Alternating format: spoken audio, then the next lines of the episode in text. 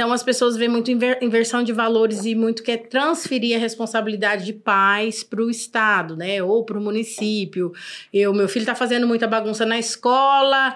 Ah, chama o conselho tutelar para ele. Ah, meu filho tá, não tá me obedecendo, eu vou chamar o conselho tutelar. Ou a própria criança, né? Vai bater na criança. Ah, mãe, se você me bater, eu chamo o conselho tutelar, algo assim. É. A droga acaba com a família. Apesar que eles falam, ah, a droga é um problema de saúde pública. Não, a droga é um problema de todos nós. A droga acaba, acaba com lar, acaba com esperança, acaba com a perspectiva. O cara que é viciado em droga, ele não tem um crescimento, parece que ele é um fantasma. E aí eu fiquei, falei, mas seja sua vontade, vamos ser instrumento, vamos trabalhar com verdade, buscar realmente fazer o papel do conselho. E aí, logo eu recebi o convite para ser coordenadora do CREAS. Foi muito engraçado que o meu marido falou assim: cara, você é louca, né? Você tava com problema só de criança e adolescente, agora você vai pegar a família inteira, vai gostar de confusão.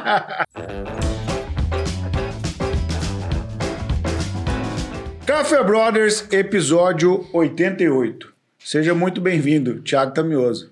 Muito obrigado, meu querido amigo William Xandó. Muito boa noite, William Xandó. Cara, hoje quase que saiu o Café Brother, né?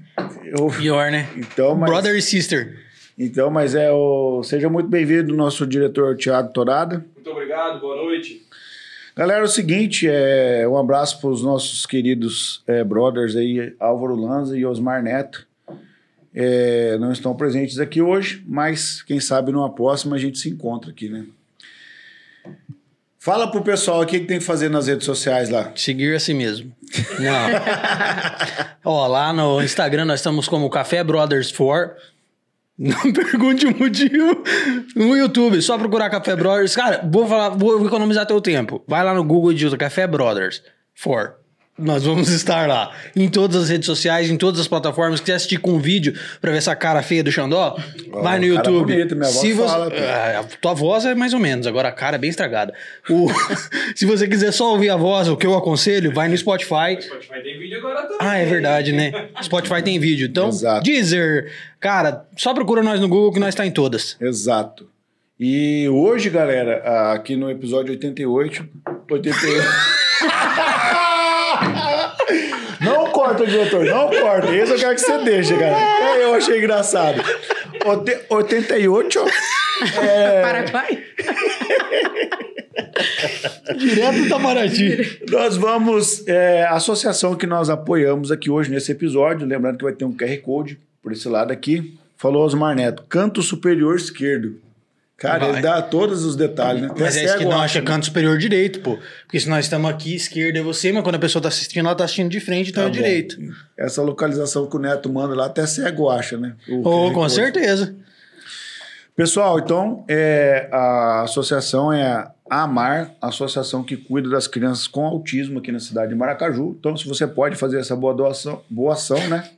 e essa tá. boa doação você mira aí o celular com a sua câmera e faça a doação aqui através do QR Code. Faz um piques lá para nós de pelo menos milão. Isso, cara. E agora o nosso diretor vai colocar aqui, ó, bem aqui, no meio de toda essa farândula que tá aqui, ó. o patrocinador oficial do Café Brothers, Celero Telecomunicações. E a Celero Telecomunicações é o provedor oficial da segunda imersão Escola do Agro. Vai estar tá lá. a gente lá. Vão ser mais de 200 e lá vai pedrada de alunos lá, conectado simultaneamente, sem cair, porque a internet do homem é braba demais. E se você quiser né, trazer o seu amigo aqui, aqui na Celero, você trazer o seu amigo, você vai ganhar 50% de desconto. E se trouxer o inimigo, ganha 100%. Como dito no episódio anterior, nós estamos fazendo uma rinha aqui no fundo. Pode trazer o inimigo e o amigo e nós fazemos um negócio bem bacana. É to... Quem ganhar vai ganhar desconto. Internet de altíssima qualidade. Já falei isso aqui várias vezes. Você que é como gamer, né? Que gamer aí, cara, gosta de virar as madrugadas jogando Counter Strike, você tem que estar tá conectado com o Celere que não cai nem na bala. Literalmente, né? Foi boa essa. Vamos lá. Galera, é o seguinte, no episódio 88 nós estamos aqui com ela, Leisa Karen Barbosa, formada é, no curso né, de Serviço Social na turma de 2012, Unigran, né? Unigran. Unigran. Pós-graduada em Educação, Desigualdade e Pobreza. É, esteve nove anos como conselheira, né, lá no Conselho Tutelar. E hoje ela está à frente da Secretaria de Assistência Social no município de Maracaju. Casada há 16 anos com o Ed Carlos, ela é a mamãe do João Arthur, José Pedro e da Lívia. Seja muito bem-vinda no Café Brothers. Muito obrigado. Boa noite a todos os que nos assistem. É uma alegria estar aqui, porque, já como eu disse, eu sou fã, fã do programa, né? programa. Ai, meu Deus. Hoje Até eu, vocês se hoje tá todo mundo acelerado. É. E Leis, é o seguinte, cara. É, a gente começa sempre com uma pergunta tal, mas é, hoje eu quero puxar um papo um pouco mais diferente para a gente iniciar essa- a, a nossa conversa. Sempre é, na minha infância eu, eu tive curiosidade para saber o que, que o Conselho Tutelar fazia. Porque eu não era uma criança muito fácil, né? Então, provavelmente em algum momento da minha infância, ó, vou chamar o Conselho Tutelar para você. entendeu? e aí, tipo assim, eu ficava com medo, né, cara, Tá disso. comendo até hoje, como você perceber. conselho. Vamos E medo aí, é, para uma pessoa leiga como eu, que eu até, até, por pre- preguiça, né? Que agora é só dar um Google, a gente já sabe tudo. Tudo. Mas alguém que vivenciou nove anos isso, o que, que é e o que faz o Conselho Tutelar? O Conselho Tutelar, ele é um órgão de proteção da criança e do adolescente, não jurisdicional. É um órgão que seria o PROCON da, da família, vamos dizer assim. É onde eles têm que verificar a, políticas públicas voltadas para a área da infância. Não dar susto em ninguém, que às vezes o, pai né, fala assim: ah, vamos ali dar um susto no meu filho. Eu lembro uma história muito engraçada.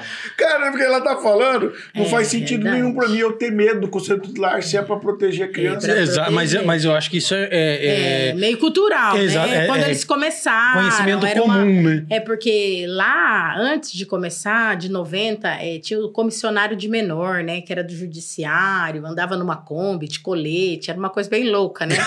Aí ficou aquela situação, sim. Aí, tipo sim. assim, quer dizer que essa, essa, Sabe essa que ideia foi um dos do. primeiros conselheiros tutelar? O seu Eugênio Crutu. Tinha uma galera bacana que já passou no conselho. Eugênio é o pai do cara. Fábio, né? É, é o pai Fábio. do Fábio. Inclusive, hoje eu, mudando de assunto, senti falta pra minha netinho. Eu estudei com o Neto.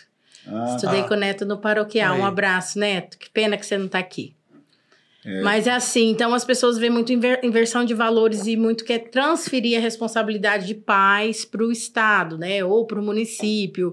Eu, meu filho tá fazendo muita bagunça na escola. Ah, chama o conselho tutelar para ele. Ah, meu filho tá, não tá me obedecendo, eu vou chamar o conselho tutelar. Ou a própria criança, né? Vai bater na criança. Ah, mãe, se você me bater, eu chamo o conselho tutelar, algo assim, É né? verdade, eu vi isso. E Então, não assim, é, né? como, como é que foi esse lance? E o cara falou, vamos dar um susto no meu filho. É, vamos dar um susto. É, um dia ele falou: ah, vamos, ô conselheiro, vem aqui, vamos dar um susto no meu filho. Eu falei, não, mas nós somos feios, mas não somos tanto, né? Pra estar assustando outros. Cara. A gente explica, né, que a criança não pode ter medo, nem da polícia, nem do conselho. Tem que desmistificar isso, tirar essa situação, porque uma hora vai precisar do conselho, precisa de segurança pública da polícia e não chega, porque a mãe coloca medo, né? E não é nosso intuito esse, É, né? É, realidade- totalmente diferente.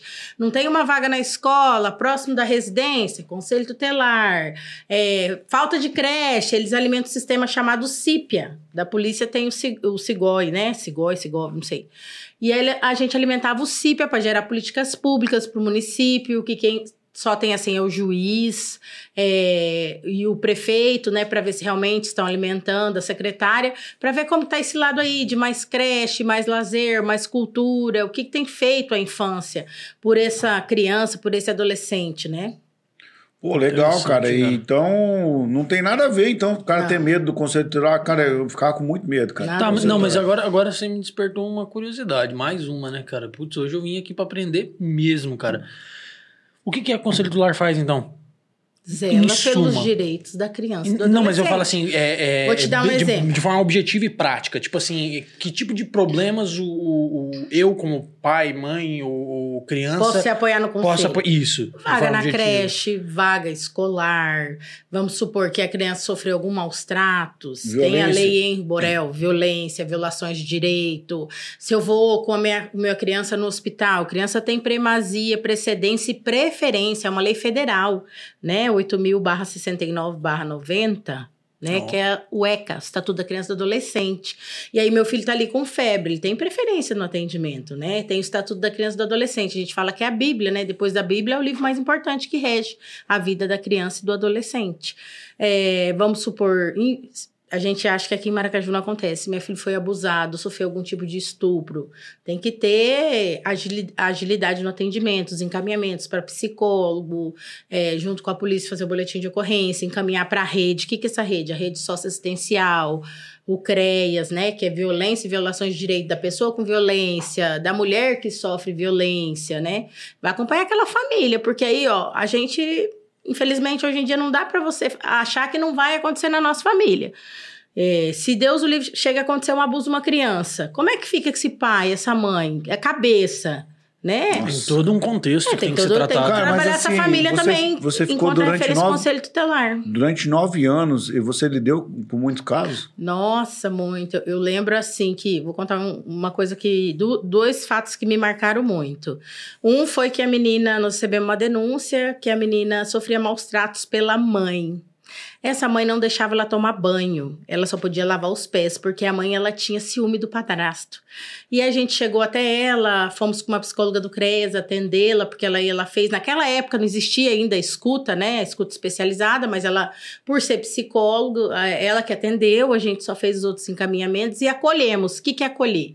É quando você não tem. Aquela menina está sofrendo risco naquela casa e ela vai para a unidade de acolhimento, o antigo abrigo, orfanato. Lembra que eles falavam muito do orfanato? Então, é o abrigo. Então, ela vai lá, até que se procure a família extensa, tem processo judicial para que ela possa estar em segurança na família substituta ou possa ser adotada. E aí passou-se um tempo, ela ficou um tempo, aí ela foi apadrinhada por uma família, adoção tardia é muito difícil, mas às vezes acontece, e eu estava num banco. Um tempo atrás, uns três, quatro anos atrás, eu estava num banco, uma pessoa bateu no meu ombro. Aí eu sabia que naquela época que ela esteve no abrigo, ela foi encaminhada para fazer adolescente aprendiz, né? E aí ela falou: Oi, tia, tudo bem? Olha que eu olhei para ela, eu lembrei, eu falei: Oi, tudo e você? Ela falou: Não, queria te dar um abraço, queria agradecer, porque hoje eu tô aqui no banco até hoje, eu trabalho lá dentro, tô com a minha família. E se a senhora não tivesse ido na minha escola, conversado comigo, cara, eu segurei para não chorar na frente Putz, da menina. cara, né? eu já tô quase chorando Tem aqui, dinheiro velho. que pague isso, Cara, entendeu? que legal, Você poder velho. mudar. A menina tá hoje no mercado de trabalho, com luzes no cabelo, bonita, de batom, não podia lavar os pés porque a mãe tinha ciúme. Só lavava os pés, quer dizer, não podia tomar banho. Meu Deus. E a outra coisa que me marcou muito, aí logo eu saí do conselho que eu fui convidada para ser coordenadora do CREAS, na gestão do seu Marcos, foi que eu tinha acabado de amamentar o Zé Pedro. O Zé Pedro tinha uns sete meses e, e o plantão, porque a gente fica com o celular de plantão. Tocou, né? Tava aí o conselheiro Paulinho, nós fomos. Chegamos lá, era uma boca de fumo. Professor Paulinho. Professor Paulinho. Um abraço pra ele aí, cara. Te amo, professor Paulinho. Você é um cara que mora no meu coração. E aí lá essa criança chorava e o Paulinho falou: Leis, isso aqui é uma boca de fumo. Eu falei: Jesus, é agora, né? Porque a gente não pode nesses lugares sem acompanhamento, nem deve nesses lugares. Esse lugar só a polícia vai. Falei: Não, mas essa criança tá chorando. E eu pegava essa criança e falava: Paulinho, é fome.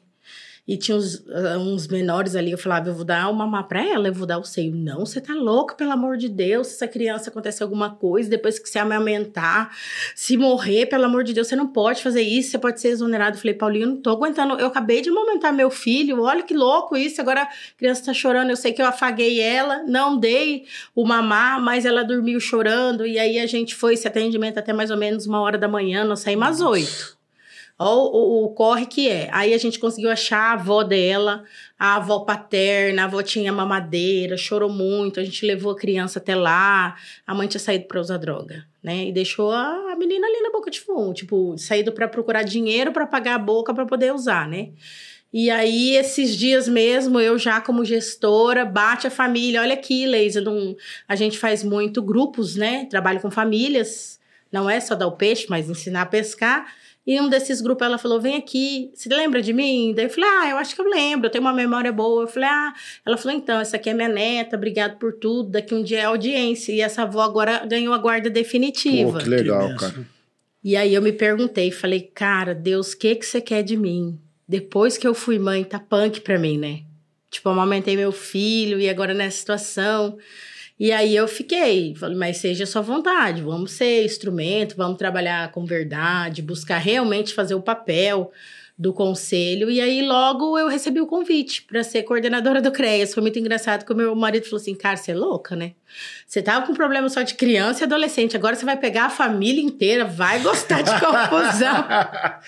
Vai resolver mais problema. Mas eu ver mais problema. Pera aí, que eu sei que você vai fazer uma pergunta, mas eu tô com uma dúvida na minha cabeça. Uhum. Não, eu, eu fiquei pensando assim, sempre acontece lá da molecada, não sei se até hoje acontece, mas eu acredito que sim, porque moleque é moleque, né?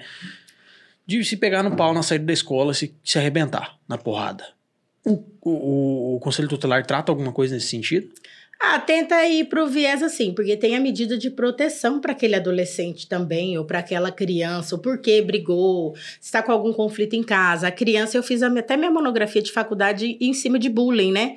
Que você vê, ou que ela vê alguma violação de direito, alguma violência, a mãe apanhando, ou o pai apanhando, é ali na escola que ela vai se sentir Só vai replicar. né? Bem, vai replicar, é. Aí, é mais uma fala, assim, de aconselhamento mesmo, né? E perguntar, chamar os pais, de repente. Não, mas eu não, nesse caso eu não quero nem é falar do que bate.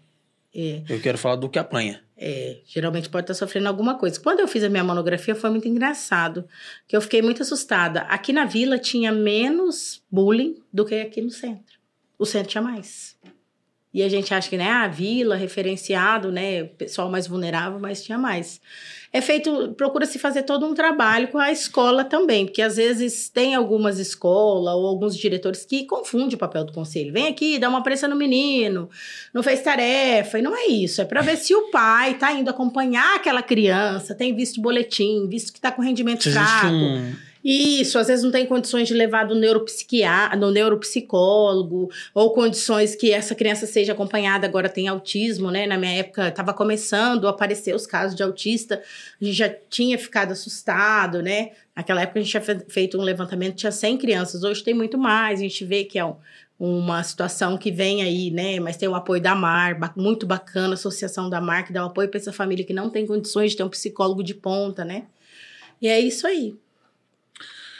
Vai perguntar o seguinte: é, eu, quais são os pré-requisitos para que uma pessoa possa ser um conselheiro, né? Ali do Conselho Tutelar e se é remunerado, né? Sim, é remunerado.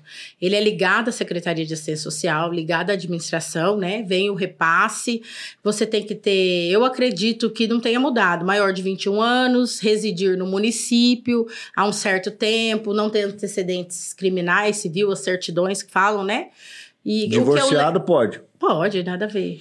Pode. Todo. O Xandão Tô perguntando. Sim, pode. É, não, pode. às vezes ele conhece algum divorciado que tá que querendo ser queira, né, conselho que tutelar. esteja É. desempregado, que se sente vocacionado. Não que divorciado é antecedente criminal, né? Mas, adolescentes, mas é que.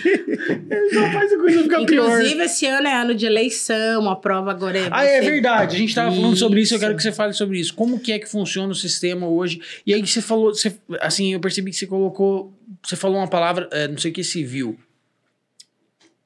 E, e me, me A sociedade civil, é, né? Hoje é que um vota. gru- Ah, é unificado. entendi. Todos nós podemos votar, mas não é Entendi. obrigado. Então, muitas vezes as pessoas não vão. E como que é que funciona isso? É, Título é... de eleitor e no dia da votação. Você vai lá e vai votar no seu conselheiro. Eles vão fazer uma prova, tá? Prova com quem vai votar? Não, vai fazer uma prova para os conselheiros ver se eles estão aptos, se eles candidatos. Ah, conhecem entendi. os Eu falei candidatos. assim, o louco, cara vai votar e não vai cara, fazer eu prova? entendo isso. Não, Olha que não. doideira, mano. O cara, pra ser conselheiro tutelar, passa por uma prova e o Isso. político Prefeito, presidente, vereador, deputado, não pode nada. só comprar o EJA lá e. e Tchau, obrigado. Acho que nem tchau, precisa do obrigado. EJA. Precisa? Eu acho que não. É bom. A escolaridade acho que tem que ter, né? Escolaridade, né? O político tem que ter, É, ensino o nosso, a prova também é ensino médio, né? Tem lugar que já é ensino superior. Só concorre conselheiro, conselheiro. Campo Grande, Puta, Dourado, que Rio massa. Claro, tinha que Brilhante, Com um ensino certeza, superior. com certeza. Eu, acho, eu acredito municipal. que o cara fosse um candidato a vereador, qualquer cargo no ensino superior, e eliminar por 70% da corrupção. É, pelo menos eliminar bastante gente sem capacidade. Sim. Que daí. Né? Não digo nem que a ela- corrupção não, não eliminaria, mas pelo menos ia colocar a pessoa que realmente tem algum tipo de. algum nível eh, eh, de, de Agregar- sabedoria, de é. conhecimento Sim. para agregar no- Até na, na máquina pública e não para sugar da Quando máquina. você chega ao conselho tutelar, é um viés de informar muita informação. Você tem que entender de política pública. Aonde eu vou encaminhar essa criança? Aonde essa família, para não ficar que nem bolinha de ping-pong? Você faz relatório para o Ministério Público, você faz relatório para a delegada, você faz relatório para o juiz. Ah, então tem que ficar por dentro das leis. Então. Com certeza, você entender da Constituição, entender E, tem, do que- e ECA. naturalmente tem que ter um dom também, né? Eu cara? acredito, eu vou tem que ser vocacional. você. Cara, Ah, só pelas histórias que ela contou aqui. ah, tem que ter estômago, irmão. Psicológico ter- bom, Tem que ter né? estômago, cara. Tipo, porque eu, no caso, tenho as minhas filhas, cara, eu chegar num lugar desse, mano, eu não dou conta. Eu não dou conta. Eu quero, sei lá, pegar da goela uma mãe dessa, cara, entendeu? Que faz isso. E realmente, imagina a pessoa que não é preparada pra fazer isso, chega lá e aí, numa boca de fumo, dá todo um BOzão. Aí, aí faz igual você falou, só fica mais ruim. É. Entendeu? É, não, porque tem gente que tem esse dom, né? De fazer a situação ficar pior do que ela já é. Você tem que ter um jogo de cintura, Ah, você tem que ter uma certeza. calma, saber falar, né? É, porque infelizmente te gente, né? leva é, de pessoas. assim, é, infelizmente você vai parar em lugares que eu nunca imaginei que ia parar numa boca de fumo. Entendeu? E você lida com diversas situações. E ali você vai ter que ter o jogo cintura. Uma vez a gente estava no conselho e o pai foi lá denunciar que o namorado da mãe tinha passado a mão nas partes íntimas da criança. E aí a gente tava lá, a afinada Maria Helena, minha amiga, uma conselheira que me inspirou muito, que me ensinou muito, né? Ah, Maria Helena ah. Zima. Isso. E aí tava lá tentando acalmar e no mesmo momento chega a mãe com o namorado. Cara, aquela dia foi punk. Eu passei debaixo de uma mesa assim, que eu não senti nada. Tinha o cartório do Cadi, corri lá, é, pedi pra ligar pra polícia, porque o cara fez que tava armado, que ia tirar algo, né? Daí depois a Marilene ficava tirando sarro. Ah, mas a Leisa correu ligeiro, hein? Eu falei, cara, eu tinha acabado de ter o João Arthur. Falo, quero ficar mãe, quero ter o maternar, ficar né? Quero né? ficar viva, poxa. Vou ficar aí esperando o cara tirar, né? Mas, não Mas era, o era um canivete. era o, o- era o namorado. É, o, o namorado tinha, no caso, abusado, né? Passado a mão nas partes íntimas, que é um abuso, né? E aí a mãe foi, tipo, lá defender o namorado, dizer eles eram separados, dizer que o pai tava mentindo. E na realidade a menina tinha falado, tanto lá no conselho, depois pra psicóloga, que não, que não era mentira, que, o, que o, no caso o padrasto, né, tinha esse comportamento. Mas, gente, cara, eu fico pensando comigo, É, cara. tem que É, rodízio de padrasto muito grande em casa, você, ninguém quer interferir na vida, mas olha com quem você está se relacionando. Hoje é muito gente pela internet, leva para casa, casa. Qualquer um. Meu Deus, cara, assim, eu fico pensando, cara, como que uma mãe não acredita no filho, cara? É, Na filha. Complicado. Ah, mas é, tem, é, é- é que um acredita? contexto, Poxa, cara. É um cara, a contexto. tá- Porque geralmente essa, essa, essa mãe que não acredita na filha foi uma criança que não conseguiu que não foi na mãe. acreditada. Ou que não foi acreditada. É bem isso. Cara, tipo Padrão assim, de tem todo um- repetição, ou sofreu alguma violência, hoje viu a mãe apanhar, apanha do companheiro. Sabe aquele padrão de repetição? Que E acha muitas que vezes- é natural, É normal, uma- que viu o pai bater, bate É na uma frequência, esposa. né, Thiago? Vibra E na muitas mesma vezes, frequência. muitas vezes a pessoa, tipo assim, ela.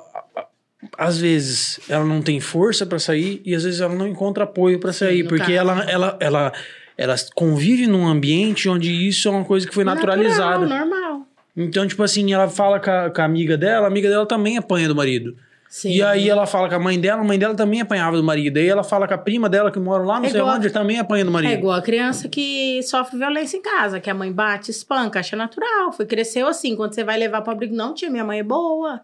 Minha mãe só me bateu só ontem. Não, ontem que ela queimou minha mãozinha, ou Meu queimou meu pé, ou me beliscou, ou me deu uma tamancada. Mas minha mãe não é assim. Ó, a pior coisa que eu achava quando eu era conselheira era o acolhimento. Porque mesmo naquela situação de violência, criança, criança sofrendo, ficar. apanhando, ela tinha muito vínculo com aquela mãe, que ela ali é referência dela de família. Sim.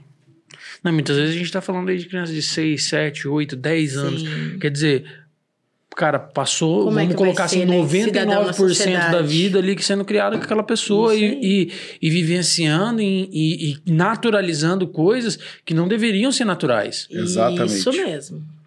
Deixa eu te falar uma coisa. E é, desses nove anos que você teve lá, é, nos dias atuais, diminuiu ou aumentou a violência? Com certeza aumentou, né? Principalmente depois da pandemia. Porque essas crianças que às vezes estavam cuidadas nas creches, nas escolas, no serviço de convivência e fortalecimento de vínculo, que é o projeto Mirim, Ação Jovem, fi- tiveram que ficar em casa, né? Como é que elas iam sair na pandemia? A gente teve que se reinventar os nossos atendimentos, mas elas não poderiam, não, pode, não podiam vir para as creches, para os serviços, e daí? E aí a mãe sem paciência, ou colocava para aquela criança tomar conta da casa. Não, não é que eu não sou a favor. Tipo assim, você ensinar. Esses dias meu, o, Edgar estava ensinando o Arthur cortar grama, ensacar, aquela coisa legal de pai e filho. Às vezes eu tô cozinhando, quero ensinar alguma coisa, mas você colocar em cima de uma criança de 10 anos a responsabilidade de outros irmãos, de fazer alimentos, de lavar uma roupa, entendeu? Aí não dá, né? E, era, e foi muito isso que aconteceu na pandemia. E não chegava, apanhava, ou ficava ali vulnerável, né? O abusador, a gente fala muito que é intrafamiliar. Muitas vezes é aquele tio legal, é o vô, é um pai, é o vizinho, é quem tem vínculo com a família, que vai saber como chegar naquela criança, como minar o psicológico. Ó, você contava, vou matar sua mãe, vou matar sua família. E que vai e comete os crimes. Puxa vida, hein? Que doideira, cara. Deus Não, que... quando a gente entra nesse, nesse nicho de assunto assim, cara, é. O negócio beira. Beira não. Entra profundamente dentro do bizarro. Porque você vê assim. Eu não sou de um contexto onde isso acontecia. E, assim. E aí você começa a analisar a vida por umas óticas que, cara. É. Você vê que o buraco é bem mais embaixo. Eu, eu, eu, na verdade, assim, é... estava extremamente confiante você dizer assim, não, diminuiu, Xanão. Não. É, mas assim como pós- a violência pós- contra a mulher, como o feminicídio, né? Deixa eu mudar um pouco essa vibe aí, que tá muito punk, né, cara? Pesada, né? Porque tá louco, mano. Eu já tô Exato. com vontade de, de falar assim, puxa. Mas enfim, deixa eu te falar uma, uma coisa.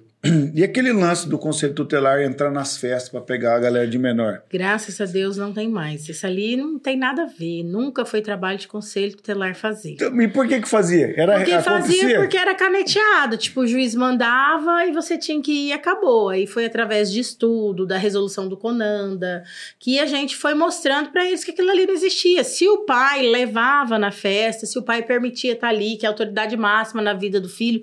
Eu sempre fui uma conselheira assim, que eu chegava na casa, oh, ah, minha mãe me bateu, não sei o quê. Calma, vamos conversar com a sua mãe. O que, que aconteceu? Sua mãe é autoridade máxima. A gente pode tirar a autoridade dos pais. E hoje a gente se vê muito isso, né? Pai sem autoridade para educar o filho. Não falo espancar, mas aplicar um castigo. É uma geração Nutella, mimimi, que chora, que, né, que fica refém do próprio filho. Essa é a realidade. não arde mais. Não arde mais, é bem isso aí. O pó secante, esse dia minha irmã falou, cara, o pó secante, fui na farmácia, pó branquinho secante não existe mais, você acredita? Eu falei, ah, acredito. Tem alguma coisa que substitui? Falou, não, não tem nada que substitui. Fiquei triste, queria um pó secante. Falei, é, infelizmente, é, hoje é tudo diferente, né? Com De repente o certeza. Tá, spray. e, e aí, mas você chegou aí nessas festas? Muito, nossa senhora, era a parte que eu detestava também. Porque ser com sono, não podia se mexer. A última que eu fui teve Maiara e Maraísa no Cyber, lembra dos antigos Cyber? Nossa. Cara, você tava lá, as mulheres cantando bem, você não podia curtir, tava lá que nem dois de pau, duas horas da manhã, três Dois horas. Olhava assim, as, os adolescentes, tentava, né, conversar. Mas é, era um trabalho inútil, né? Porque aí que que você. A gente viu muito. Foi muito engraçado na pandemia, né? Na pandemia, os jovens acharam que não ia dar nada, e tem muitos jovens hoje cumprindo medida no CREAS, por conta que saiu, que. Teve uma galera que foi. Sim, aquela Ah, galera, é. teve uma galera lá no que foi. lá. Isso, e teve uma galera que teve várias festas clandestinas, né? Que a conta tá chegando aí, intimação e o órgão onde eles é, cumprem essa medida, o serviço de prestação à, à comunidade é ali no CREAS, né? Que é ligado à Secretaria de Assistência Social. Ah, então tem muito playboy que vai lá pagar, Ô, pagar tem, pena? Tem, Ixi, tem idoso de todos. todos os Idoso? Tem idoso, sim, Mas- porque o serviço de prestação à comunidade depende do que o juiz determinar lá, né?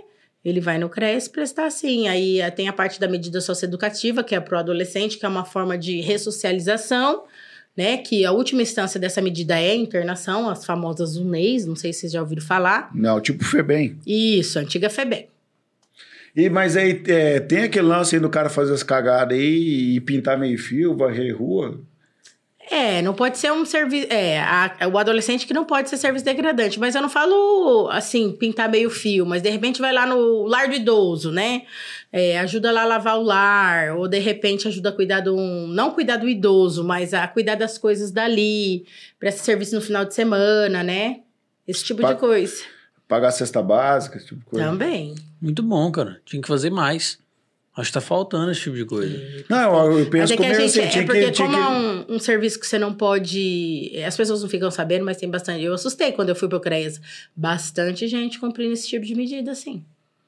De É. todos os níveis da sociedade. Tipo assim, ah, tá lá só gente que não tem condição, que é vulnerável. Não, gente de posição social alta, que de repente chegou ali e fala: não, mas meu padrinho, o meu advogado. Não, não tem isso, não. Tem que cumprir, tem que cumprir. Não tem que falar pro juiz Que delícia. que não tem padrinho, não tem advogado, tem meu tio, né? Às vezes Eu apela, acho ah, legal, tipo parente. assim, é você limpar um CEP, né? Um centro olímpico, varrer ali, tudo. né? Lá na coma, varrer lá o. Sim, já tivemos gente que prestou serviço lá, ou prestou serviço no Eclésia, do Jó lá, que é o pastor Jó, né? Que faz um trabalho social com os moradores de rua. Já teve também, às vezes ficou lá na chácara final de semana, ajudando lá. Várias situações. Agora nós temos que voltar pra primeira pergunta. Porque agora eu tô interessado. Você é nascido aqui em Maracaju? Sou nascida e criada em Maracaju, tenho Pode muito ver. orgulho da minha terra. Ah, Morei nove anos fora, no Mato Grosso. onde você morou no Mato Eu Grosso? morei em Jaciara, morei Jaciara, muito bonito em lá. Guiratinga. é, eu o turismo estava começando quando eu morei lá. Meu pai era bancário, né? Aí era muito transferido. Morei Mas você, você, Grosso. aí, mas você morou aqui, nasceu aqui Eu em nasci Maracaju? aqui, morei até nove anos aqui. Aí eu fui pro Mato Grosso, mudei- morei nove anos lá e voltei. Então você voltou pra Maracaju com 18. Isso. Mas, não, é. Menos. Eu voltei e tinha uns 15 anos. É. Então eu fui mais cedo pra lá, é isso mesmo. Que legal, cara. Seu pai E tinha um apelido, não tinha? Tinha o parentinho. É o parentinho, cara, esse aí mesmo. Ele ia lá no posto lá de gasolina abastecer lá, eu Isso. trabalhava lá na época lá. Cara, que doideira, né, cara? Deixa eu te falar uma coisa, uma coisa mais aleatória. E quando que você conheceu teu marido? Como que foi? Cara, muito engraçada essa história. Eu era muito de muita amizade. Eu gosto de falar, gosto de fazer amizade. E ele me conheceu, né? Não fui eu que conheci ele. Eu trabalhava Ah, ali na assim, Toque né? de Pele. Não, ele que me conheceu começou a me seguir na rua. Começou, foi lá no meu serviço. Eu falei, cara, na época era É, seguir na rua, me seguir na rua. É, ele começou a me seguir no Instagram, na rua não, mesmo. na rua assim. mesmo. Eu tinha. Hoje, por, a, a vida, não sei se é coincidência, não tem a, a Meire Saad, que trabalha no FAC, coordenadora do FAC, era minha gerente ali na Na Toque de Pele. Ah, eu lembro dela. E aí eu ia sair fazer serviço de banco e aquele homem me seguindo, né? Aquele rapaz me seguindo. Eu falava, cara, cara chato, né? Pô, que isso? chegava lá e falava, Meire, o cara tá me seguindo. Aí ele chegava lá pra tomar um café. Aí eu tinha que atender, comprava uma camiseta, comprava uma calça.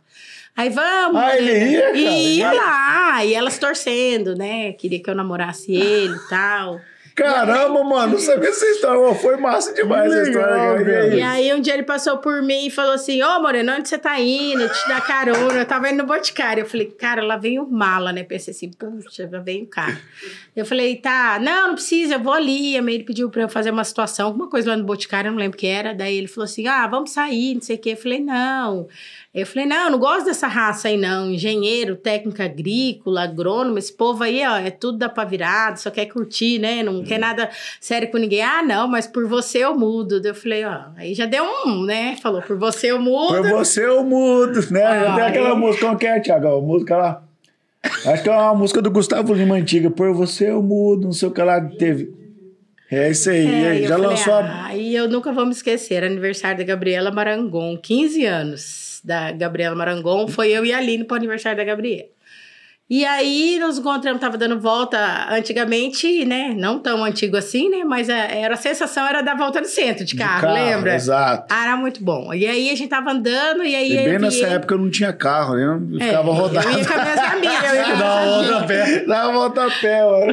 E aí eu encontrei ele, a gente parou, conversou, e aquele dia a gente ficou e foi ficando. E aí a gente namorou por quatro anos, depois noivou, casou, eu fui embora daqui, ele foi pra Chapadão do Céu. E a gente ficou oito meses lá, depois retornou pra cá. Então era de verdade mesmo que ele falou, eu vou mudar. Mudou. Mas eu pedi ele em casamento. Tem que contar isso aqui, senão ele fala, ah, é, vai falar só de mim, né? Eu que pedi, noivado. Na realidade, ele queria terminar comigo, né? Porque ele ia pro outro estado. Aí eu falei, não, companheiro, aí, quatro anos comigo, né? Atrasando minha vida aí. Agora você quer pular fora? Vamos casar. Eu que pedi ele noivado. Fechou, fez o laço do passarinheiro. Isso. Caiu, né? Tomou. Não, mas é, pelo jeito tá dando certo, né? Tá, não. O de Carlos é o amor da minha vida. é- Ô, cara, Ah, agora é não, agora. É minha alma Olha, gêmea. valeu seguir, hein? Eu vou falar pros amigos meus aí, parar de Segue seguir aí. na rede No social. Instagram e começar a seguir na rede. pessoalmente, cara. Tá mais funcional. É um cara, assim, muito bacana. Ele é muito diferente de mim. Quietinho na dele, mais focado no trabalho, mais assim, minha rede de apoio. Às vezes as pessoas perguntam, mas como? Você estava grávida, você estava na rua, na política, o seu serviço não para. Como é que você consegue fazer tanta coisa? Graças ao meu marido, minha rede de apoio, né? Que me dá Suporte, né? um suporte para eu estar ali, que me dá toda a força. Mas eu acredito assim, ele, ele, ele te dá essa segurança, né? Esse suporte. Eu falo assim porque eu entendo também que lá em casa eu tenho essa rede de apoio, né, cara? Às vezes a gente faz bastante coisa, né? Sim, E precisa entender que você só faz. é, eu faço o que eu tô fazendo aqui no café porque Uhum. a Aline lá em casa me permite estar aqui, né? Sim. E, eu sei que ela tá cuidando bem das, das meninas lá, enfim.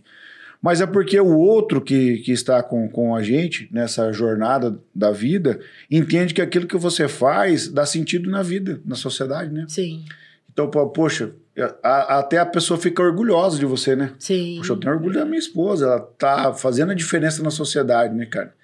E às vezes a gente pega uma escala assim, Tamioso, cara, eu não vou mudar o mundo, é muito grande. Eu não vou mudar o Brasil, é muito grande. Eu não vou mudar o Mato Grosso do Sul, é muito grande.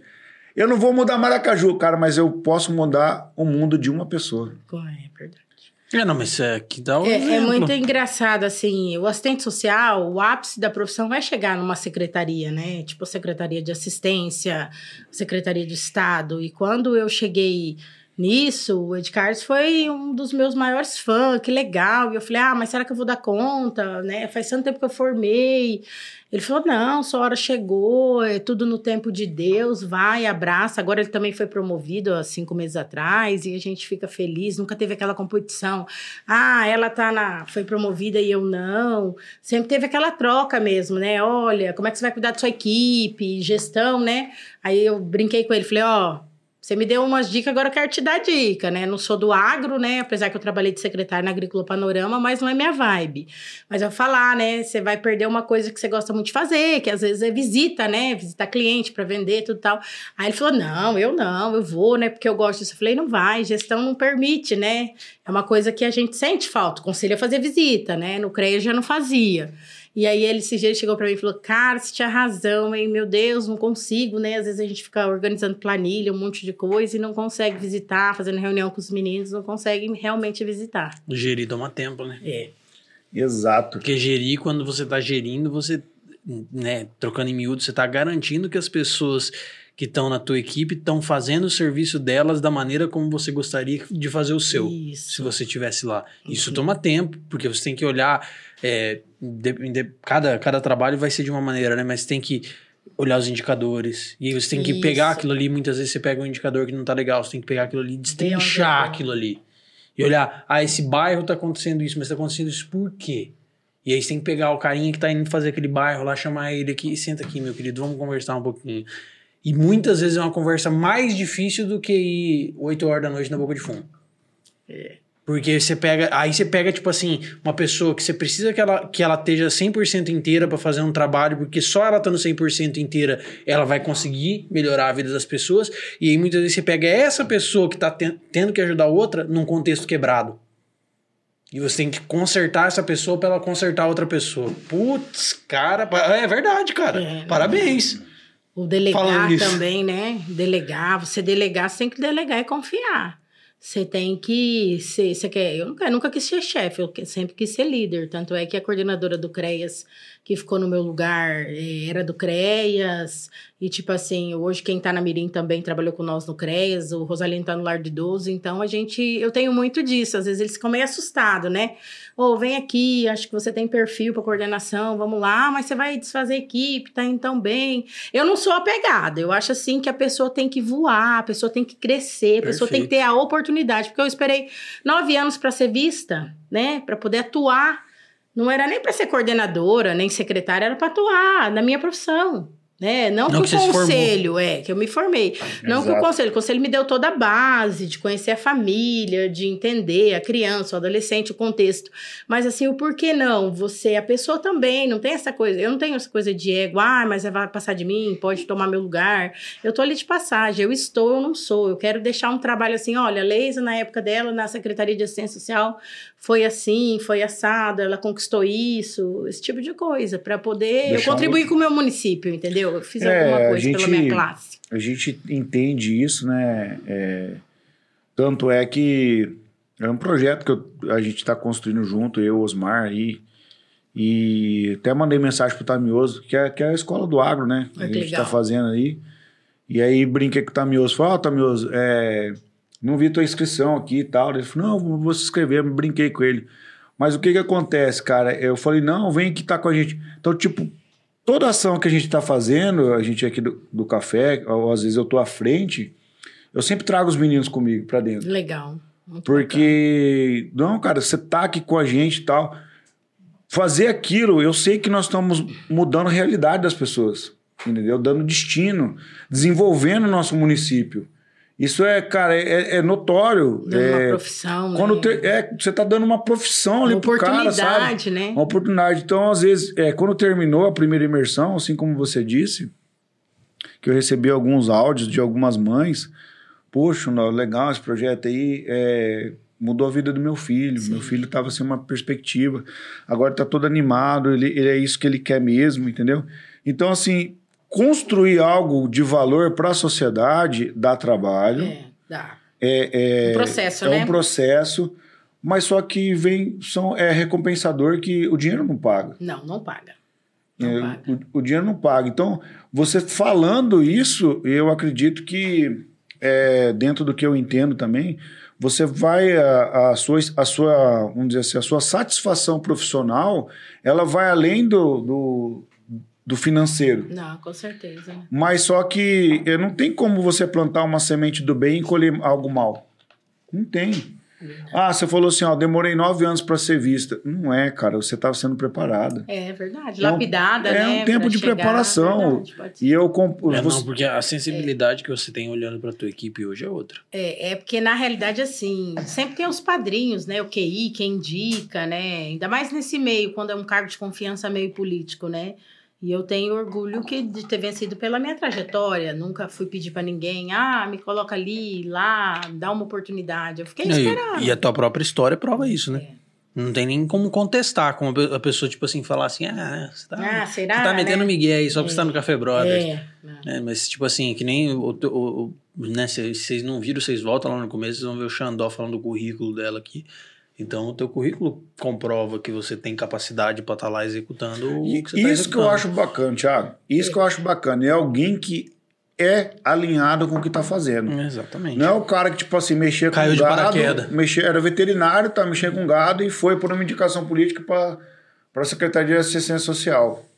Tipo, não tem nada a ver. Deixa eu, deixa eu fazer uma, uma vírgula agora, que nós falamos de cargo e tal, e eu tava pensando. Hoje, eu acredito que você deve, deve ver inúmeros problemas de cunho social hoje dentro do, do escopo que você trabalha. E aí eu fiquei, fiquei me perguntando, porque às vezes, assim, a, a gente tem a nossa profissão, a gente tá trabalhando, a gente tá produzindo, e muitas vezes a gente acaba... é, é, não, não vendo, mas de certa forma, e talvez até, até de forma ativa, desviando o olhar sobre esses problemas. Hoje, quais são os principais problemas de cunho social que você vê dentro da nossa cidade? Assim, que dentro, você estando lá e, e vendo as coisas acontecer, que você, vamos dizer assim, onde dói mais pra você? Drogadição, a droga. Ah, é? A droga acaba com a família. Apesar que eles falam, ah, a droga é um problema de saúde pública. Não, a droga é um problema de todos nós. A droga acaba, acaba com o lar, acaba com esperança, acaba com a perspectiva. O cara que é viciado em droga, ele não tem um crescimento, parece que ele é um fantasma. E eu sempre falo para minha equipe assim: nunca gostei que tratasse mal, a gente chama de usuário, né? Pessoa que vai até assistência ou vai até o CRAS, o CRES que tratasse mal o usuário, porque se não tivesse eles, não tinha o nosso emprego, não tinha política de assistência. Então, tratar mal, tipo, não é, ah, não é aqui, não sei, é lá na saúde, não, não é aqui, é em algum lugar. Coloca no carro, pergunta quer, se quer que leve, oferece uma água, um café, nada ali é nosso, é público. Você entendeu? É da população. E tratar um ou outro funcionário também. Então, assim, a droga ainda nos assusta muito. Apesar de que a saúde aí, que o Dr. Tiago Caminha é um, um, profissional muito bacana que tem esse olhar, tem clínica credenciada, que leva para fora. O CAPS faz o trabalho com a família, mas a gente vê, assim, que às vezes a pessoa chega e já na ânsia já usa droga, e aí parece que ela é maior, sabe? E eu sempre achei assim, o pedir, você pedir uma alimentação, pedir, ah, lá nós não damos cesta, a gente concede, porque é uma política pública. O quão humilhante você não poder prover os mínimos necessários para sua família. Tipo assim, não tem um arroz para comer, não tem um óleo, então eu vou ter que ir num órgão e aí a gente passa para o usuário o quê? Que é uma política pública de direito conquistada, que a gente não está fazendo favor, que não é tipo assim, coisa eleitoral é um direito dele, conquistado e que está ali para ser concedido. No artigo 4 da LOAS fala que a assistência social é de quem dela necessitar. Se de repente eu, você, o Eike Batista pode passar por uma dificuldade financeira, ele tem o mesmo direito, entendeu? E tem muito usuário, o usuário tem mais mulher ou homem? Tem nos assustado tanto de mulheres que têm aparecido. Antes era mais homens. Hoje, tanto de mulheres, até idosos, né? Infelizmente, a, a droga sim é uma coisa que a gente estuda, vai em congresso, debate, e às vezes a gente fica assim, é inacreditável. Essa droga nova que teve aí, né? Até os usuários, é, é K9, K não sei o quê. Ah, eu vi vídeo só. Você viu vídeo? Povo, uhum. Não, teve gente que zumbi. teve maracaju, teve gente que, que usou e ficou com medo dessa droga. Foi usar outra coisa. Droga já diz, é uma droga, né?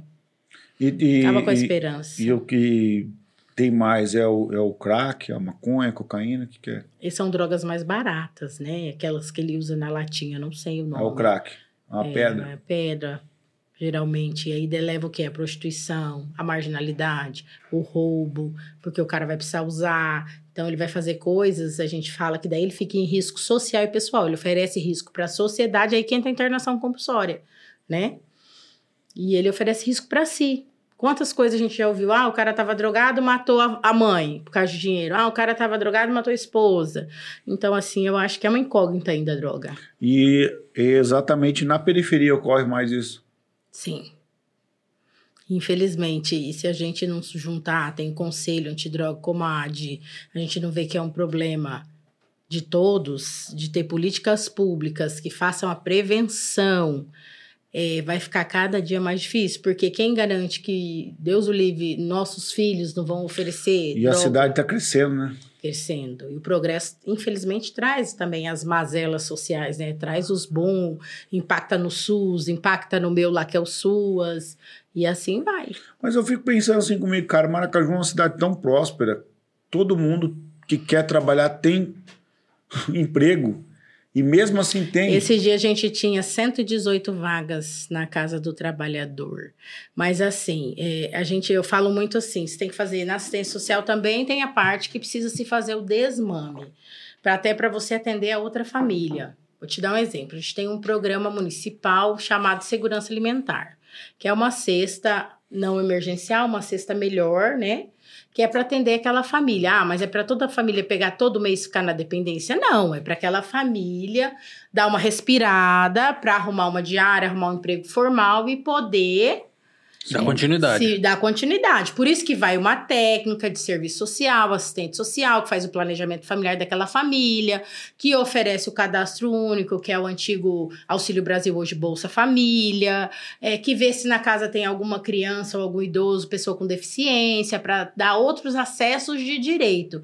A gente escuta falar também, a nossa profissão é muito marginalizada, falar, ah, essa assistência social aí dá tudo para todo mundo, por isso que esse povo não quer trabalhar. Não é bem assim. É um direito, a tarifa social de energia zero, né? É um direito que a pessoa tem. A assistente social vai fazer um laudo, um parecer sobre aquela situação, vai ser trabalhado aquela família. Mas e tem família que sai dessa situação? Tem, tem família que sai, agradece, fala: olha, agora minha patroa assinou minha carteira, eu não quero mais o cadastro único. Pô, Ou legal, meu marido cara. recebeu o emprego. E não são poucas, não. É, recebeu uma proposta, nós estamos indo para fazenda, né? Deixa para a pessoa que vai precisar. Putz, Que tem esse massa. olhar, né? Que legal isso, cara. É, porque mais do, que, mais do que fazer o uso do direito é entender que os outros têm direito também. Com certeza, seu direito termina porque- onde começa Não, o e meu, aquilo né? é assim, temporário, né, cara? Imagina, cara. Temporário, tipo é assim, pra se- dar um up, né? Uma É. ajudinha, uma ajuda. Imagina, tipo assim, cara. E tem também os que não entendem, que não quer sair da cesta, porque eu ganhava 10 anos em outra gestão, sei lá o quê, eu ganhava 12 anos, há 8 anos, estão me tirando da cesta. Ah, mas tem, tem, que fica Tem, mais. fica bravo. Ixi, tinha gente que tinha casa no Olídia Rocha, alugava lá, morava aqui no centro, recebia cesta e ficou macho. Tipo assim, não, tá tirando minha cesta? Quem que é esse povo que chegou aí pra tirar cesta? Mas a gente quer fazer política pública de direito, a gente não quer fazer o Ah, pra quem assistencialismo. realmente precisa, né? Com certeza. É, não, e isso, e aí a gente volta, dá, dá dois passinhos pra trás aqui, porque isso exige. exige oh, meu Deus. Exige muito- gestão. É, por isso que é Porque ofertado você- cursos. se você não que é souber o Centro de gerir- Referência de Assistência Social. Gosto de falar também que é o PROCON da família, que trabalha a prevenção. Quando vai para o CREA, já teve violência ou violações de direito. Quando vai para alta complexidade, que é uma outra proteção, aí vai ser tutelado do Estado, é a nossa Casa do Migrante, que passa os moradores de rua. A gente fez aquele plano de contingência do frio. A gente conseguiu, junto com a Defesa Civil, ver que vinha um frio muito intenso, como vai vir de novo, né? Então a gente resolveu oferecer a sopa, o chá, o cobertor, É verdade, rodar a cidade. Da sopa mesmo. É, Então, mas assim, eu não vejo morador de rua na cidade, cara. mas porque eu tenho trabalho do CREAS. Agora, assim, no nosso município vizinho, não é criticando, mas olha o tanto de morador de rua que tem em Cidrolândia. Então, e- agora Mas é foi, feito um trabalho. foi né? interessante você ter falado isso também, porque essa é uma curiosidade O que eu tenho. coordenador Vocês nosso lá da? Casa do Migrante é o Jó. Tem, ah, tem um lugar onde Sim, as pessoas aí o que, ficam. que a gente faz? No plano de contingência do frio, pode- a gente pode receber uma pessoa. Na pandemia, a gente recebeu até com Covid. Então a gente precisa colocar num. Se não for ficar no hospital, porque às vezes a pessoa não fica, tá com aquela gripe forte, influenza, você vai colocar num quarto separado. Então a gente tem parceria ali do Erley, que é o secretário de esporte, a gente fica com todo aquele alojamento ali dos jogadores Local. Uhum. no locão para preparar para estar recebendo esse morador de rua ou essa pessoa que eles falam Vulnerável. turismo social que eles fazem, né? Tem uns que pegam passagem de cidade cidade vão passeando, Ah, por algum motivo foi parar na rua. Tem uma história. sim. Né? E a gente sempre, ao, ao atender, você tem que ouvir, entender a história. O que que levou É porque aquele muitas ser vezes é uma palavra rua? que Uma você fala que você pode perda, mudar a vida da é, pessoa, né, cara? Tipo assim, às vezes é pa- tem familiar que tá procurando aquela pessoa, né? E é Uma complicado. desilusão amorosa. Uma desilusão amorosa, bem isso. Uma perca de um filho. E onde já vi muito isso. é, Agora, não, fiquei interessado porque eu não sabia disso. Porque, Um assim, eu, eu várias vezes eu já, já encontrei, já ajudei gente É. na rua, porque, assim, eu, eu não sou muito de ajudar. Quem ligar, né? Mas eu, quando me toca no meu coração que eu tenho que ajudar, eu paro, vou lá e ajudo. É, pessoa, aonde que é essa casa? Tipo assim, se eu Então, ver uma pessoa na rua e, é e- quiser orientar Vicentina, ela, né? eu posso orientar Até- ela? Pode, com certeza. Levo, tipo assim, pegar ela de lá e levar, nessa casa? é. Eu posso fazer isso Hoje como nós cidadão? estamos aqui no locão, né? Porque daí a gente fica ininterruptamente nesse frio ou chuva, né? Fica o dia inteiro. Ali, a pessoa fica ali e recebe. É, nós estamos ali, é na frente da funeraria ALB ali, né? Já pintamos lá para Tem Ah, o telefone. tá. É, nesse plano de contingência, né? Mas se não, ela é ali. Na realidade, quem preparou essa casa para o município foi os cursilistas, que virou necessidade. Então, Eu eles deram, lembra? Eles deram essa casa para o município, né? Na época da outra gestão. E aí o município agora tá tendo é, casa de passagem, ter que regulamentar tudo certinho, como Até que quantas faz. pessoas que ficam lá? Até 20. Até 20 Até 20 pessoas. Pô, pessoas, cara, que é. trabalho legal, cara. Massa, né, cara? Eu não sabia disso. Você vê. É, as pessoas não E, e o que que- é exatamente o que que a gente e eu acho até interessante a gente como Café Brothers o que que a gente pode fazer para disseminar essa informação melhor essa informação tá em algum lugar na internet A gente Isso que a sempre gente faz tá campanha, sim, tá no site da prefeitura, a gente vai nas rádios, nessa, nessa campanha do frio, a gente É, eu foi nas te ouvi na rádios. rádio. A gente tá escuto servindo de rádio. modelo agora para Rio Brilhante, que vai implantar a casa deles lá, porque eles não têm essa casa, é terceirizado, tipo uma OCIS. O que, que é os OCIS? Tipo, exemplo, Pequeno Cidadão, né? É, aí toca lá um lugar que ajuda e de repente dá passagem, porque não tem o lugar deles, deles pousarem, né? É, dormirem. Mas aqui a gente tem esse pouso, né? O pessoal ali da rodoviária ajuda muito quando estão por ali, né? Porque onde que eles ficam? Rodoviária, praças, né? Fica ali. Tem uns que não entendem, eles vão pra porta de mercado pedir. Às vezes, é... o comércio da gente é muito tranquilo, sabe? Liga, pergunta se a gente já atendeu. Não com uma coisa assim, ai, tira daqui, tá me atrapalhando. Não, nunca teve isso aí. Olha, será que não precisa de mais alguma coisa? É pra população, né? É, é muito de ajudar aqui. Muito solidária. Maracaju é De, diferenciado, de né? verdade, em todos os sentidos. É nesse Eu- aspecto mesmo aqui, putz, cara, você, tipo assim, o que você precisa da população é a população. Ah, vamos, Abraça, leva- né? vamos levantar um- uma, uma vaquinha pra fazer XYZ. Todo Sim. mundo vai lá e, e entra e É, ajuda. se tiver pessoa séria na frente daquilo, Uhum. com certeza vai ter, cara. É. Entendeu? Agora, o cara foi meio malandrão aí. É, já... aí é complicado. Deixa eu te fazer uma pergunta, cara, que essa pergunta é nova no café. Entendeu? Todo café ele tem uma pergunta nova. Essa pergunta é uma pergunta. Na verdade, é uma pergunta muito antiga, mas poucas pessoas conhecem ela. E eu vou fazer ela para você. Se você, num determinado momento da tua vida, você estivesse dormindo, né? Tivesse um sonho, e o próprio Deus viesse visitar você no teu sonho e falar, Leise, pede o que você quiser, que eu vou te dar. Só que é só um pedido. O que você pediria? Ah, eu queria ver meu pai novamente. Faz oito meses que meu pai faleceu. E foi a maior dor que eu já senti. Desculpa. Não, não tem problema, fica à vontade. Tranquilo. A gente que pede até desculpa, porque eu, eu Não. não, não, Eu sou imaginava. muito né? emotiva, né? É que Então pouca você- gente sabe que meu pai faleceu. Até hoje a gente encontra gente. Cadê o parentinho? Cadê o Adão Nascimento? Aí quando a gente fala assim, faleceu, porque assim, minha mãe sempre foi a doente e o meu pai sadio, sempre com a gente, é, fazia favor pra todo mundo, gostava de sair, de passear, e ele teve um câncer muito agressivo de fígado, né? Que levou ele assim quatro meses. Nossa. Pra nós foi um baque Mas então você grande. tem. Então, na realidade, você é, é cria do teu pai mesmo. Sou. Porque se ele você falou, acabou de falar que ah, fazia favor pra todo mundo, não sei o Sim, quê. Você tá num lugar ajudar, onde é. você pode fazer favor pra todo mundo. Assim, de- né, né, falando no, a grosso modo, você tá na Sim. posição de ajudar. Né? Eu acho Putz, que eu que fui legal, criada cara. vendo a solidariedade dentro da minha casa, né? É, que ajudar os outros era algo que trazia um benefício de um bem-estar. Não em favor de dinheiro, de nada, mas meu pai sempre falou assim. Pra gente não fazer é, acepção de pessoa, não importa que se era um mendigo, alguma parte boa aquela pessoa tinha. Então a gente tinha que extrair isso da pessoa. Eu tenho imagem dele só ele vindo do mercado exterior com sacola na mão. Nossa, ia muito, né? Verdade. Cara, o dia inteiro ia no mercado, era muito engraçado. Pai, anota tudo, compra tudo de uma vez. Não, mas eu gosto de ir lá. uma das pessoas que me emocionou muito quando que não sabia, que não sabia, chegou, tava na praia, foi Zolene. Zolene me parou num outro mercado e ela falou: Cara, seu pai não tem como, né? É inacreditável o que aconteceu. Seu pai é um cara alegre que chegava, falava, conversava, animava ia no mercado o dia inteiro. Não era verdade a memória que eu tenho dele Ah. é ele vindo do mercado estrela com, a- Sim, com a com a na sacolinha, com as duas sacolinhas, meu Deus. Ou ele, tava, é ou ele tava indo ou ele tava voltando. É bem mercado, isso, ele tava indo, ele tava falava, gente, o que, que é isso? E lá em Campo Grande, que ele morou em Campo Grande, né? Ele ficou um tempo lá em Campo Grande morando, gostava muito de Campo Grande, agora na aposentadoria dele, com a minha mãe. Antes ele teve um problema muito agressivo de coluna, que a gente esperava o câncer ali. Aí, como ele tinha feito uma cirurgia em 87, e a gente não sabia, leigo a hernia de disco volta, né? E tinha disco que tinha voltado. E aí ele se tratou, foi muito bacana, porque daí ele ficou amigo dos médicos, o caso dele, ficou no hospital universitário, então via aquele pessoal estudar, falar, depois a gente levou presente de casamento pra médica dele, quer casar. Foi bem bacana. Então a gente achava assim que, ah, a gente venceu, né, graças a Deus, e aí a gente foi acometido por esse câncer, né? Eu acho que o ciclo dele se acabou aqui.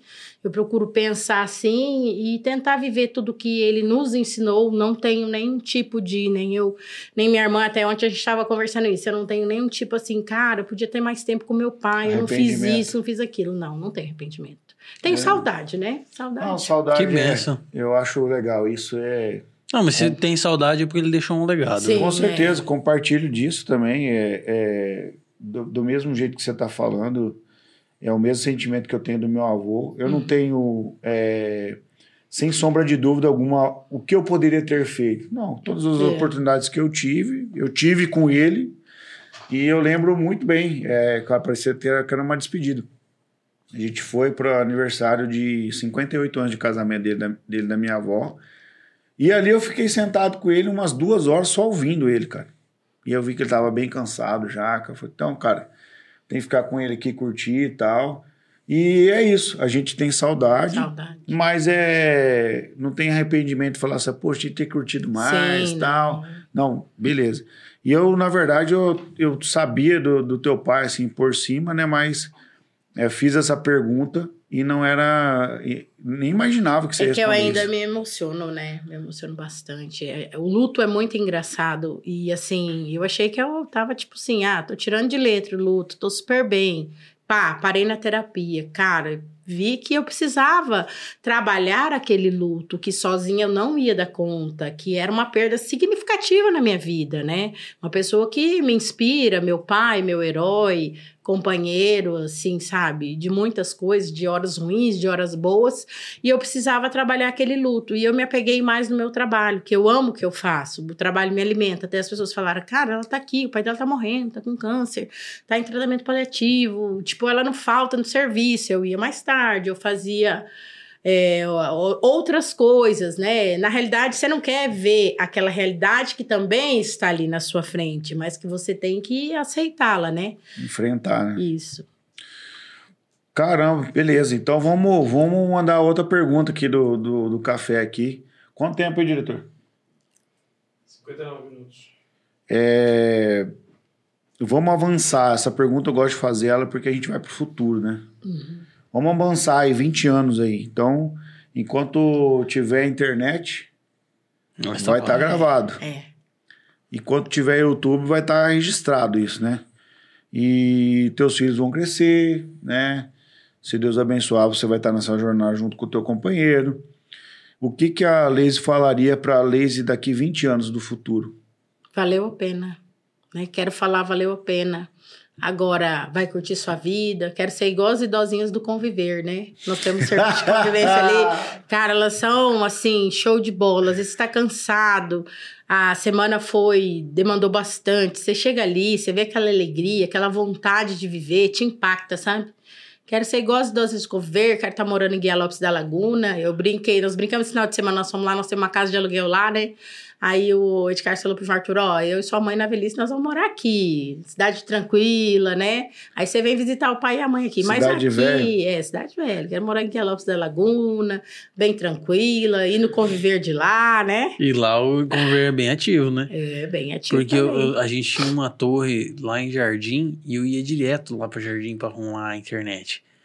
E na, na casa onde tinha a torre tinha uma senhorinha, mas bem velhinha. E, cara, toda vez que eu chegava lá, ela vinha conversar comigo e ela falava do Do conviver de lá. conviver. É Toda vida. a vida. Ela falava assim, não, porque esse final de semana eu fui lá e eu dancei um monte. Pô, tem, tem o baile do conviver aqui, né? Nossa, muito forte. Nós estamos ali com 200 idosos. do Caramba, conviver. então. Tem a turma do esporte que joga o vôlei adaptado, já trouxeram medalha. As meninas dançam o, o bolero de Ravel, dançaram uma dança de cancan, foram campeão, trouxeram troféu. Olha, aqui teve o Festival da Dança, muito bacana. Cara, que legal, Que velho. dia que é o baile do conviver? Uai, quarta-feira, vamos lá? Quarta-feira. Vamos lá ver? Vou convidar vocês para conhecer. Quarta-feira, cara, é o baile. Quarta-feira é o baile quem- Mas é música tocada ou música ao Ah, o vivo? nosso música ao vivo, uai. Música baile, gente. Quem que, quem que vai lá tocar? É o Lúcio e o Risquinho. É o Então- Lúcio, sabe o Lúcio? Dá, mas eles são idosos também ou não? Não, o Risquinho é meio idoso, mas o Lúcio tá meio novo É meio Mas eles idoso. tocam bem, hein? Tocam bem. o Lúcio Sanfone e Risquinho. violão. É, sanfone, violão, teclado, tudo É baile mesmo. Baile Co- mesmo. começa que hora o baile? Começa a uma da tarde. Uma da tarde? E até às Caramba! cinco. não- Uai, tem Ah. bastante pra bailar. Mas os, os velhos têm que dormir, cara. Vocês acham que os velhos aguentam tá- baile das 10 às 3 da manhã? Não, eu achei que começava tipo 7 da noite até Não, umas mas 10. eles são animados. Agora estão com uma associação. Uma associação que eles fazem baile à noite. Ah, aí é? A cada dois meses, sim. Fizeram baile no CTG. Os caras são diferenciados lá. tipo assim, as velhinhas também, namoram. e- E fazem Eles integração. namoram? Ué, lógico, eles não estão mortos, mas. Rapaz. Duvidar, estão melhor que muita gente aí. Com Tem certeza. cobertor de orelha e tem ninguém que não tem aí. É, Eles namoram, caramba, namora, cara. casa, separa, faz, é, como que eu vou dizer, às vezes tá em atrito, não tá gostando de Tem uma, uma DR. coisa, tem DR, tem rivalidade, um grupinho aqui com outro grupinho, coisa legal. Caramba, mano. É Cara, tipo High School Musical é dos velhos. da terceira idade. Tem ginástica, legal, alongamento, tem as oficinas de sinuca. Hoje eu fui com- é, convidada Oficina por um... de sinuca. É, mas Tem oficinas... que chamar o Rui sinuca. Chapéu o Baianinho de Mauá pra dar aula pros velhos. Aí tem o professor deles de educação física, o professor Eduardo, que vem de carapó, ping-pong, dama, eles saem pra fora pra competir. Cara, que Caramba, legal. que massa, hein, cara. Isso é muito legal, porque, cara, você vê que, Muito. tipo assim, a, a esfera. Porque, beleza, se você É a pega melhor uma idade, família né? que, se Não você é pega uma idoso, é a melhor família que, idade. que tem condição financeira de carregar, e de levar pros lugares, de viajar, e- massa.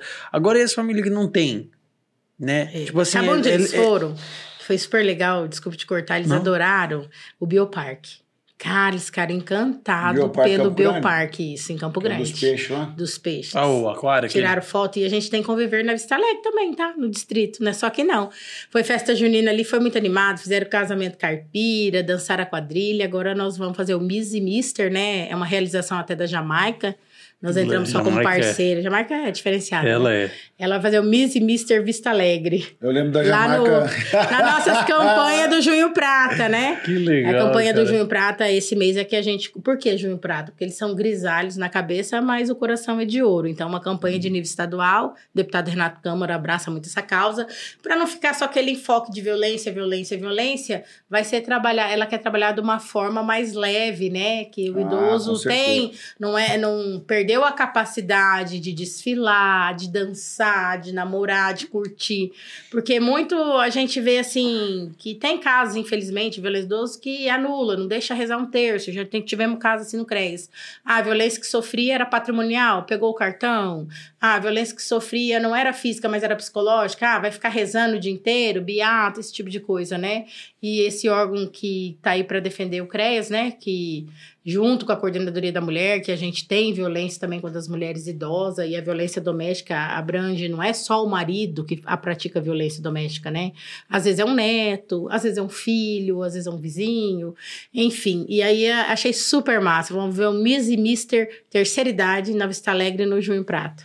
Ah, mas é, só em Vista Alegre, Maracaju. É, vai fazer na Vista Alegre. é. Eles quiseram fazer lá, né? E vai Achei ter que a jurado, Jamaica ia tudo. tá, eu achei que a Jamaica ia estar ensinando a- os idosos a jogar basquete, né? Que ele era do basquete, É, né? ela joga ainda. Joga Professor ainda? Lotte que diga. Joga Caramba, cara. Gente, cara, que massa. Passou rápido demais, né, Tamioso? Cara, muita coisa, muita informação legal, bicho. Eu, eu, tipo assim, acho que tem muita gente que, como eu, não sabia de metade do que você tá falando. E é interessante porque, cara, você mora num município e não, é, não é uma exclusividade de Maracaju, né? Apesar de Maracaju estar com uma boa gestão agora e, e- e- e essas coisas serem trabalhadas de forma mais coerente, vamos colocar assim, essa é uma coisa que deveria acontecer em todos os municípios, né? Existe verba Esse para olhar, isso. né? Tipo assim, olhar pela criança, olhar pelo adolescente, olhar pela Olhar família, olhar olhado, pelo né? idoso, sim. E fazer uma política pública para todos, né? Não só Sim. para os vulneráveis, querer taxá-los de coitadinho, né? Esse tipo tem que sair dessa dependência, eles voltarem a ser protagonista da vida deles. E... É legal, exato, cara. Então, É porque na realidade hoje você tá numa posição e amanhã você pode estar em outra. Sim. E vice-versa. Então, tipo assim, se você é, é, é, voltar a sua energia a ficar ajudando uma pessoa sem fazer ela entender que ela precisa se ajudar antes de qualquer coisa, Isso. Exato. você vai ficar a sua Uhum. vida inteira ajudando. Bem isso. Entendeu? E aí, tipo assim, aí muitas vezes você foca a tua, tua, tua energia pra ajudar aquela pessoa e você tá tão preocupado em ajudar uma pessoa que você não vê que tem outras pessoas do seu lado precisando de ajuda também. Sim, por isso que eu falo, você também precisa ter sua equipe com você para conseguir fazer, a sua equipe comprar a sua ideia e a sua equipe também ser cuidada, ser valorizada. Tem o tim-tim, né? Não é só trabalhar, trabalhar, trabalhar para o outro e sua equipe. Será que tem, de repente, no meio da sua equipe, uma vítima de violência doméstica? Já aconteceu conosco. É, uma, onde uma idosa sofre violência, mãe ou pai, esse tipo já aconteceu. Então você tem que olhar para a sua equipe também e prepará-la, até como você falou, emocional, para estar cuidando de outras pessoas, né? É, com certeza. Eu sempre tinha uma. Quando trabalhava lá com os jovens lá na primeira igreja batista, que é, pessoas é, frustradas ou feridas vão gerar outras pessoas feridas. Bem isso. Tem uma Muito frase muito verdade. legal que eu gostava que é: se você não curar as feridas que você tem, você vai sangrar em cima dos outros. Legal. Exatamente, cara. É, exatamente. E aí você, em vez de ser que, que das suas feridas possam sair cura para os outros, não sai, mano. Só sai mais desgraça. Então você tem que se resolver consigo mesmo para você poder ser o protagonista da sua vida e inspirar os outros. É, o autoconhecimento, né? Exato. Terapia Eu te leva a isso, Com te autoconhecer. É, né? não, legal. É legal você ter falado de terapia, porque esse é um ponto interessante que tá, sei lá, nos últimos 5, 6 anos aí, tá em alta. É, como que é a terapia em relação à política pública dentro, vamos colocar, do nosso município? Nossa. Por exemplo, eu sou uma pessoa que eu eu não tenho tem condição, condição, de né? pagar um, um psicólogo cá entre nós. Sim. É, é um investimento, mas não é Isso um investimento Ah, tá. barato. Investimento. Você, você não tem condição, Tomioso? Não, eu, Não, graças é. a Deus eu tenho, mas eu quero. Mas eu, eu, ter, eu tô me colocando É, numa não, condição. beleza, tô uma ligado. pessoa que, tipo assim, às vezes o cara tá. Porque se tornou, uma se tornou uma, uma, uma situação assim que, que a gente tem que virar os olhos pra isso mesmo. Um cara muitas vezes que tá passando por um. Por um Uma eh, desilusão transtorno, amorosa. um transtorno de estresse pós- pós-traumático. Isso. Não, um negócio, tipo assim, mais que, que desabilita o cara mesmo, entendeu? Uma um crise de pânico, uma Isso. parada assim mais, mais violenta. Porque o cara que ele sofreu uma desilusão amorosa, não, né, desmerecendo, mas vai, né, segue sua vida aí. Agora, o cara que tá com, tipo, sei lá, um transtorno de estresse pós-traumático. Gerou uma ansiedade. É, tipo assim, o cara tá lá, o cara é soldador, pânico. quando toda vez que o cara, o, o, cara vai lá e corta o ferro com o policorte, dá um, um estralo no coração dele ali. Ele começa a passar mal, e as de vômito, e não sabe de onde veio.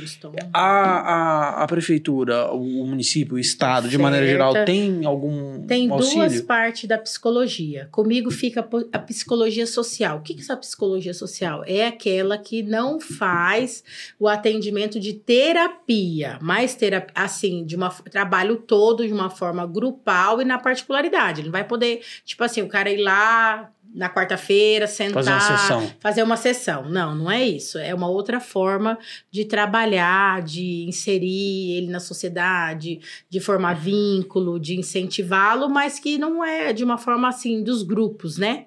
E a terapia mesmo, terapia, ou psicólogo mesmo de terapia, psicólogo clínico que eles falam, né? Me perdoe os psicólogos se eu estiver falando alguma bobeira, que é dentro da saúde, né? Que daí é encaminhado. Eu acho que nessa parte dessas doenças, ansiedade faz muito, depressão, é, a dupla com o psiquiatra, né? Porque às vezes vai precisar de algum medicamento e o Uhum. psicólogo não pode receitar medicamento, né?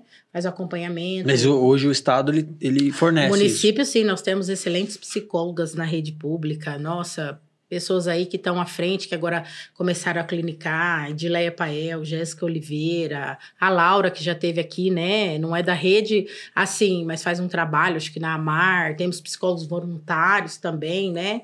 Gente assim que tá à frente. A Keila mesmo do hospital, a gente tem uma psicóloga no hospital, olha que legal, né? Que legal. Pra estar conversando, de repente, com aquela mãe que perdeu um filho.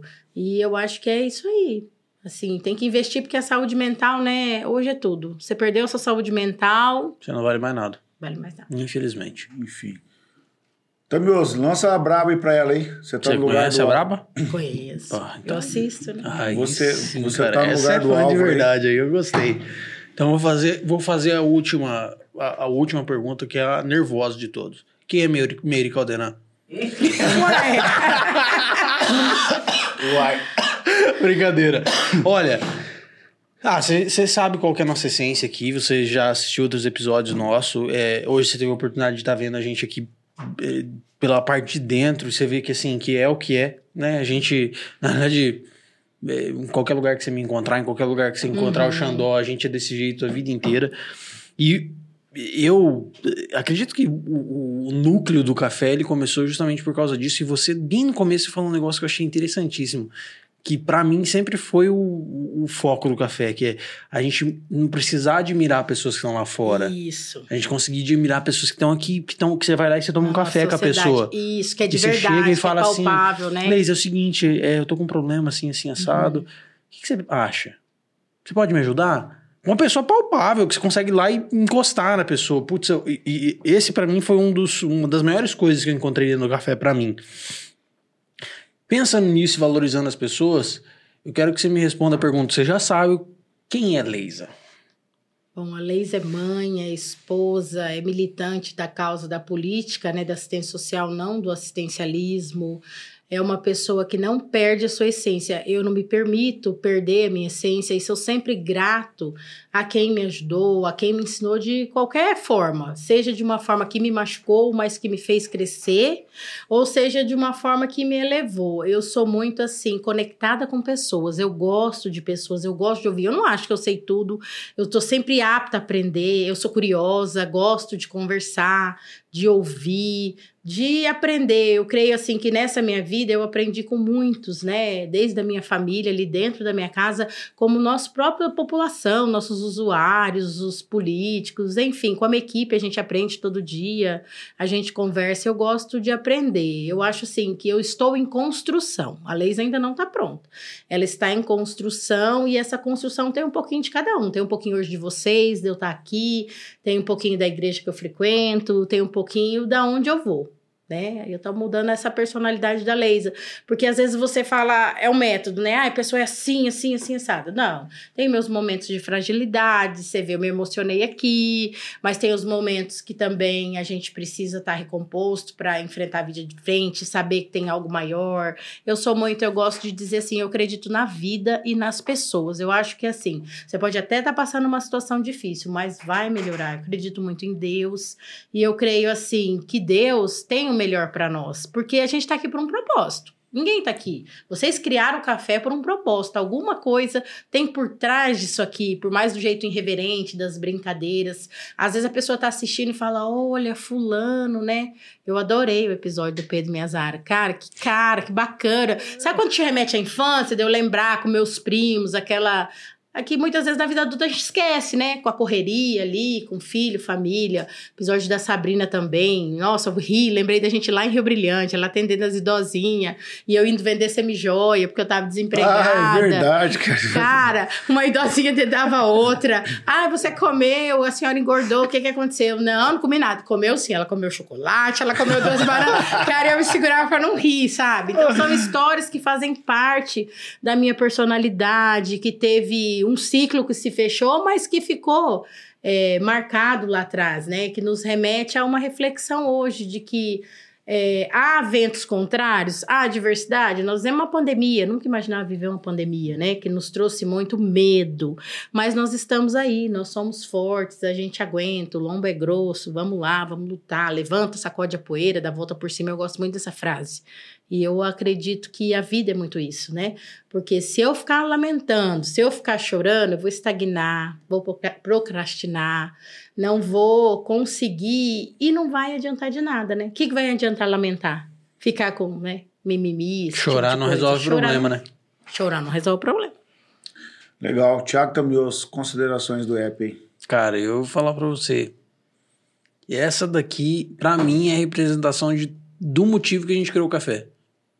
Hoje, para mim, foi assim, foi principalmente por causa disso. Além de todas as qualidades dela, que eu sei que você vai esbanjar em cima, porque você é uma pessoa maravilhosa. Ah, obrigada. Eu acho que o, assim, hoje ela trazer que ah, que eu vi o episódio de fulano, o episódio de ciclano e me trouxe esse sentimento e, e eu acho, puta, isso para mim é o cara, é, eu que tenho que te agradecer, porque para mim foi tipo assim, você falou o que eu quis ouvir desde quando a gente fez o primeiro episódio. Ah, que legal. Então, pra mim foi muito bom, cara. Muito bom mesmo. Legal. E você, William Xandó? Eu, minhas considerações do app é, cara, tô de frente com uma pessoa hoje que é, literalmente me faz entender que liderar é servir. Isso mesmo. Nós então, estamos a serviço. É, serviço muitas, vida, muitas né? me dói muito de, de ver, não só no contexto social, como é, eclesiástico, é, pessoas que fazem da liderança palcos para se promover e promover aquilo que acredita em si só e pensa apenas no seu umbigo, vendo o seu mundo da sua própria ótica e não da do outro. É, ter esse contato e entender a, a sua essência faz entender e acreditar que liderar é servir. E aí me arremete muito a um texto que eu gosto de, de, de, de Eclesiastes, que foi o, o homem mais sábio que já escreveu, uh, o Salomão, ele diz: lança o teu pão sobre as águas, né? depois de muitos dias você vai encontrar ele, né? Então, como eu disse, a essência tua, que é uma essência do bem, e fazer o bem, servir as pessoas, não tem como dar errado. Você vai encontrar isso na frente. E a vida tem te, te ensinado isso. Por onde você tem trilhado, você tem deixado marcas nas pessoas que trazem boas lembranças, né? Então, o fato de a pessoa encontrar você no banco e falar: olha, obrigado, você me acolheu, você foi meu porto seguro, você fez sentido na minha vida. E aquilo você marcou ela, não é só ela, você marcou a geração daquela pessoa. Porque aquela pessoa vai gerar um filho, vai gerar um neto, e vai deixar uma semente na terra. E você fez, fez como que a gente faz? A gente não quer ir embora dessa terra. A gente não quer se despedir daqui. Mas a gente está aqui é transitório. E como que a gente fica? A gente fica no outro. Então, liderar é servir e o que você tem deixado no outro me inspira a continuar fazendo o que nós estamos fazendo aqui. Muito obrigado por dar a oportunidade de estar aqui com a gente hoje. Obrigado vocês, meninos. Vocês são topzera, como diz a moçada agora, né? E aí, curtiu tá com a gente aí? Ai, adorei. Muito bacana mesmo. Vocês são especiais e é assim, por trás de toda irreverência, brincadeira tem aquela situação, tem aquele momento, tem aquela coisa que tem a pegada de que fala, ó, né? Tem um negócio legal ali, tem alguma coisa para se tirar, né, dessa história. Obrigado Legal. mesmo. Que é, Deus não, continue e... abençoando todos vocês, a recuperação do Tiago aí, iluminando, né? Amém. Que dessa forma vocês também tocam muitas vidas através do podcast. Amém. Legal. E para te encontrar nas redes sociais, como é que tu faz? Leisa Karen Barbosa. Arroba Leisa Karen Barbosa. No Instagram, só tem Instagram. Você posta algum conteúdo lá, alguma coisa? Ah, posto, só, só tem... posto das, da, tanto da, do órgão gestor, as ações sociais ampliadas que a gente faz para dar acesso à comunidade, com as outras políticas setoriais, saúde, teste rápido, essas coisas, vacina. Quando sai que nem esses do sopão, essas coisas, você posta Sim, também? Sim, posto também. Legal. A gente posta bastante. Que é legal, porque né, daí, tipo informar. assim, a gente pode, pode até, quando, você, quando acontecer, a gente postar no próprio Instagram do café e tal. Isso, é, legal. Marca a gente lá. Marco sim, pode deixar. Pessoal, e se você ficou com a gente até o final, nos sigas, nos siga. Nos sigas. Nos sigas siga você mesmo. Sigas minha caminhada. Se você tá afim de uma pessoa, cara, deixe de seguir só no Instagram, segue ela na é rua. É verdade. Cara, Olha tá a dica, certo. fica a dica, né? Essa é a dica desse episódio. Começa a seguir as pessoas que você ama na rua. Então, e tem mais um manto, cara, que o cara deixou aí, cara. Se você tá afim daquela menina e ela trabalha na loja lá que vende roupa, vai lá compra uma camiseta, toma um café, né? Espera ela ir no banco pagar uma conta. Dá uma seguidinha. Caminho.